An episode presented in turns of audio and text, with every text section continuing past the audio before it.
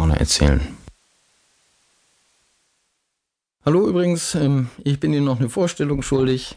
Mein Name ist Dirk Planet. Ich bin seit gestern 50 Jahre alt. Komme gerade von einer wundervollen Reise mit meiner Tochter aus Paris zurück. Wir waren fünf Tage da. Meine Tochter ist 20. Und es waren äh, fünf wundervolle Tage. Es gab nur zufrieden oder glücklich. Ein anderes Gefühl gab es für uns beide nicht. Und für mich war außerordentlich charmant, dass alle Leute, mit denen wir Kontakt hatten, dachten, meine Tochter wäre meine geliebte Freundin oder Frau. Was mich natürlich sehr geehrt hat. Ich lebe in Dortmund, arbeite für den, meist für den Westdeutschen Rundfunk, ähm, mache seit vier Jahren auch Fernsehen, komme eigentlich vom Radio, bin ab und an mal alle paar Monate im Ausland, zuletzt äh, mit einem lieben Freund, dem Fotografen Andy Spera, in Mali mit der Bundeswehr auf Patrouille im Al-Qaida-Gebiet. Sowas drehe ich dann selber, arbeite aber auch eben viel in Dortmund ähm, weil das als Vater auch besser ist, wenn man greifbar ist für die Kinder, auch wenn sie schon so gut wie erwachsen sind. Ich lebe mit meiner ganz tollen Hündin Sam zusammen, mit der ich äh, ausschließlich Bosnisch spreche. Ich brauche irgendjemanden, mit dem ich diese Sprache noch äh, sprechen kann. Und äh, das Schöne daran ist, dass es sonst keiner versteht und ich im Ausland nicht direkt als Deutscher identifizierbar bin. Das ist ganz spaßig. Statt Platz sage ich meiner Hündin Puza. In Bosnien führt das zu einem lauten Lacher, weil Puza heißt äh, Beschuss. Und die Idee war, wenn ich nochmal in Bosnien bin dann, und irgendwas passiert, brauche ich nur einmal Putzer brüllen und sowohl die Menschen als auch mein Hund gehen in Deckung. Das ist sehr praktisch. Dann habe ich noch eine große Tochter, die hat mittlerweile ein Kind. Das heißt, ich bin sogar schon Opa. Hab mit meinem lieben Freund Andy Spira äh, ein kleines Refugium im Wald, wo ich mich ab und an hin verdrücke. Und ansonsten äh, arbeite ich viel und gerne als Journalist.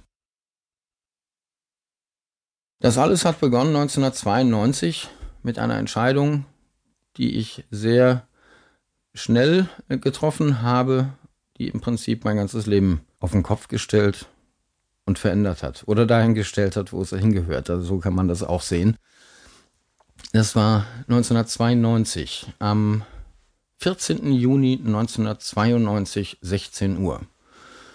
Bin ich aus der Siegener Uni gekommen, habe ein relativ normales Studentenleben geführt, Germanistik, Politik, Philosophie äh, studiert, sehr viel Karate trainiert. Über die alten Chinesen war ich hingekommen, nicht weil ich mich gerne haue, sondern wegen der Philosophie der alten Chinesen, Konfuzius und Lao Tse. Und ähm, habe damals schon ähm, für einen Radiosender, für Radio Siegen äh, gearbeitet, als Freiberufler, hatte also schon meinen Einstieg in den Beruf.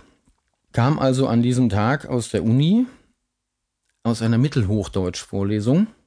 Und dann war da ein Stand, fünf junge Männer standen da an so einem Tapeziertisch draußen vor der Uni und sammelten Unterschriften gegen den Krieg in Jugoslawien. Ich wusste damals noch nicht mal, dass es Kroaten, Bosnier und Serben gibt. Ich wusste für mich nur, die spinnen die Jugos, weil da ist Krieg. Und die haben Unterschriften gesammelt, die Jungs. Das war von so einer christlichen studentischen Organisation, deren Namen ich nicht mehr weiß. Da lagen Bilder rum, zerbombtes Krankenhaus, das war damals Osijek, das war mir gar nicht bewusst.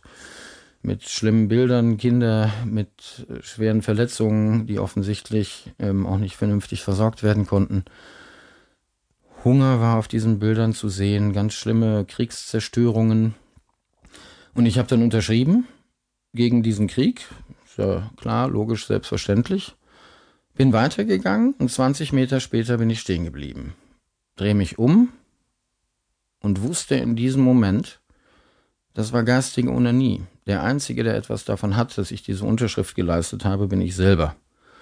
Im Sinne von, ich will diesen Krieg nicht.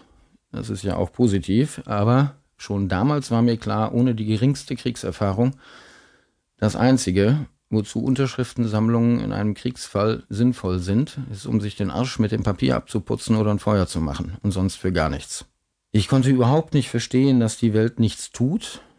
Es war ja sozusagen in der Nachbarschaft. Genau genommen waren es äh, 1200 Kilometer von Siegen entfernt. War damals das erste Konzentrationslager der Serben, was ich damals natürlich noch nicht wusste.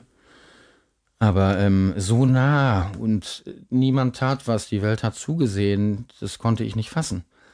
Und dann wurde mir sehr, sehr schnell klar, wenn ich mich doch darüber auf